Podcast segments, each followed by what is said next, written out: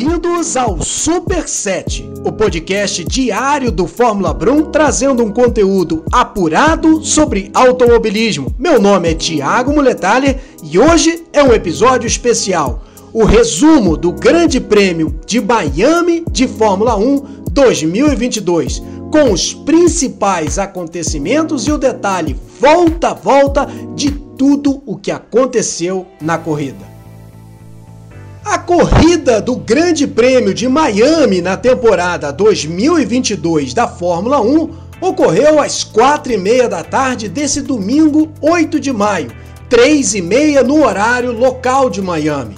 O Dia das Mães, comemorado ao redor do mundo nessa data, começou com chuva. Porém, o sol voltou a aquecer o inédito circuito de Miami, com temperatura ambiente de 30 graus e temperatura de pista de 38 graus, Charles Leclerc da Ferrari e Max Verstappen da Red Bull partiram para o sexto duelo da temporada, se considerado a sprint race da Emília Romana nessa soma de eventos.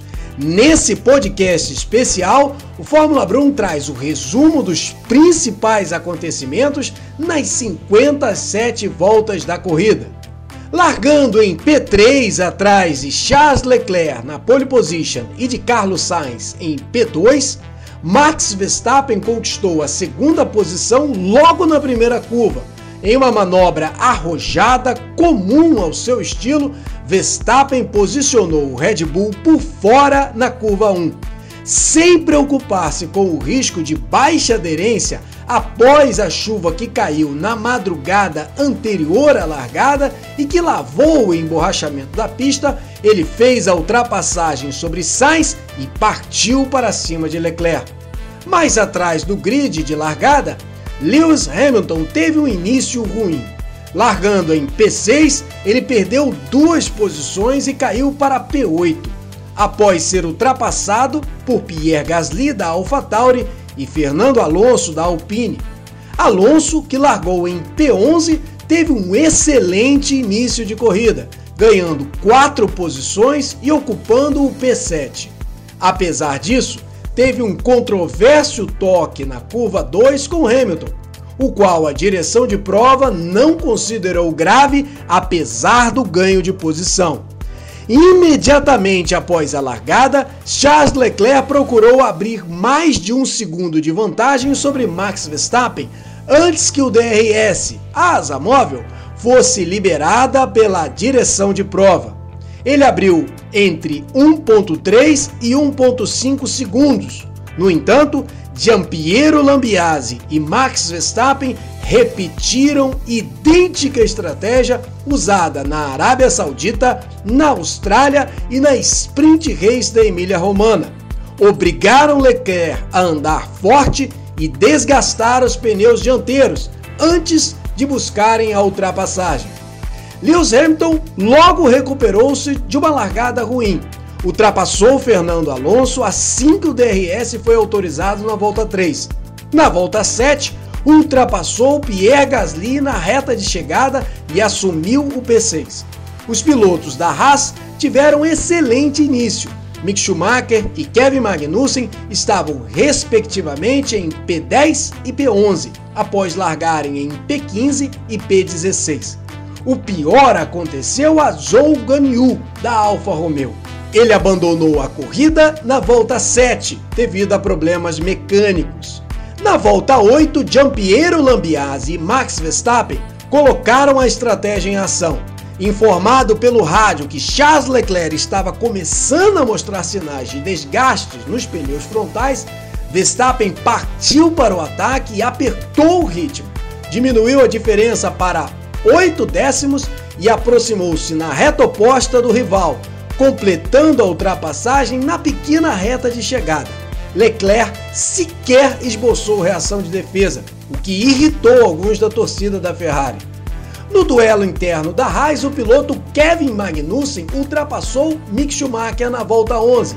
Apesar da ultrapassagem, a manobra sugeriu jogo de equipe para que Magnussen acelerasse o ritmo e ganhasse a posição de pista antes da abertura da janela de pit stops.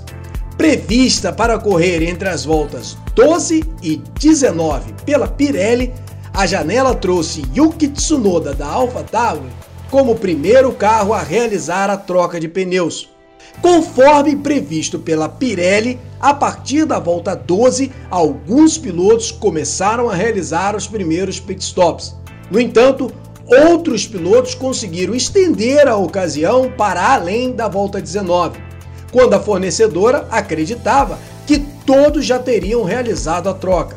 Conforme previsto, após a ultrapassagem de Kevin Magnussen sobre Mick Schumacher na volta 11, o piloto fez o seu pit stop na volta 13. Outros pilotos também começaram a fazer a troca. Na volta 12, Charles Leclerc errou a freada da curva 17 após a grande reta. Com o erro, Max Verstappen ampliou a vantagem para 2,5 segundos. Na volta 15, Verstappen marcou sua primeira volta mais rápida e ampliou a vantagem para 3,1 segundos. Na volta seguinte, marcou mais uma vez a volta mais rápida, aumentando a vantagem para 3,8 segundos. Na mesma volta, Fernando Alonso fez o pit stop e na saída dos boxes entrou em disputa com Lance Stroll da Aston Martin pelo P13.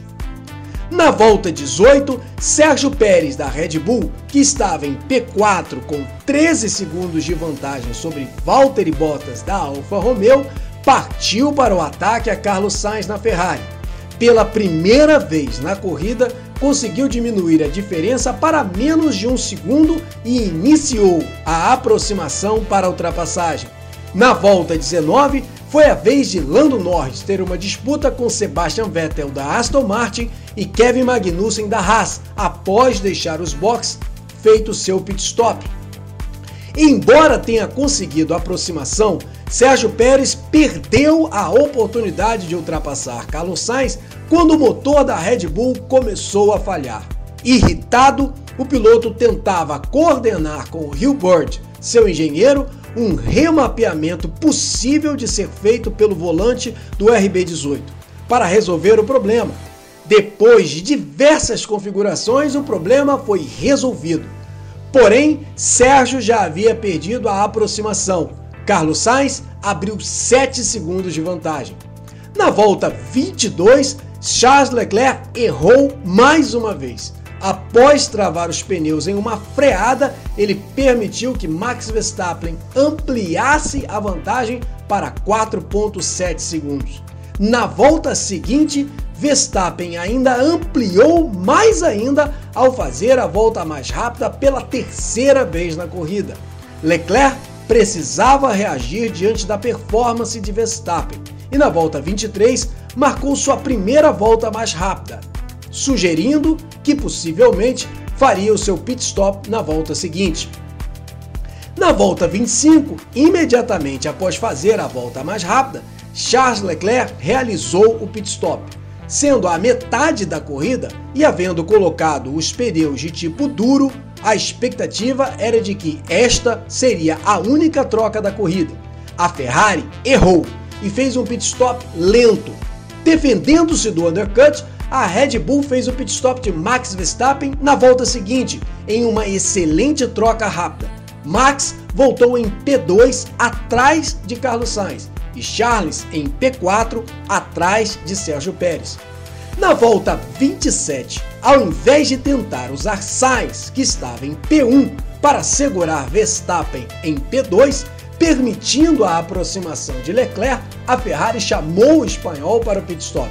Isso irritou a torcida da Ferrari, conforme pôde ser notado nas manifestações nas redes sociais. A Red Bull também chamou Sérgio Pérez para o pit stop. A exemplo das trocas entre Charles e Max, a Red Bull foi mais rápida e descontou de 7 segundos para 4,5 segundos a vantagem de Sainz sobre Pérez. Na volta 31, ambos os carros da Aston Martin e da Haas começaram um duelo. Após os diversos pitstops das equipes, Lance Stroll e Sebastian Vettel em P11 e P12 tentavam segurar Kevin Magnussen e Mick Schumacher em P13 e P14. O duelo valia potencialmente pontos, porque George Russell da Mercedes, em estratégia de stint longo com pneus duros, estava em P6 sem ter feito ainda o seu pit stop. A disputa ficou acirrada com os pilotos andando roda a roda. Na volta 33, Max Verstappen marcou a volta mais rápida pela sexta vez na corrida. Na volta seguinte, Charles Leclerc reagiu e tomou a marca para si. O duelo transcorria com a Ferrari mais rápida no setor 1, onde estão as curvas de alta velocidade. A Red Bull era melhor no setor 3, onde está a grande reta. Disputando desde a volta 31, Kevin Magnussen e Mick Schumacher da Haas ultrapassaram Sebastian Vettel e partiram para o ataque a Lance Stroll, ambos pilotos da Aston Martin. Embora Stroll estivesse em P12, o duelo valia potencialmente o ponto de P10, considerando que nem Stroll e nem George Russell da Mercedes, que estava em P6, havia feito o pit stop até aquele momento. Porém, Russell foi muito inteligente ao propor uma estratégia diferente à equipe. Na volta 37, o próprio George Russell tomou a iniciativa inteligente ao propor à Mercedes adiar o pit stop. A ideia do piloto era aguardar um potencial safety car, ou ainda a chuva, que chegou a ser prevista como possível para cair em 8 minutos.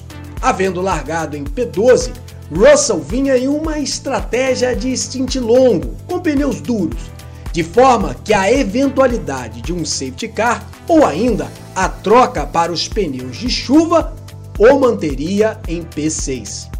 Apenas quatro voltas depois que George Russell teve a ideia de propor a Mercedes adiar o pit stop, Lando Norris da McLaren e Pierre Gasly da AlphaTauri colidiram e o piloto da equipe inglesa levou a pior, sendo obrigado a abandonar a prova. Gasly estava com problemas no carro após um toque com Fernando Alonso da Alpine.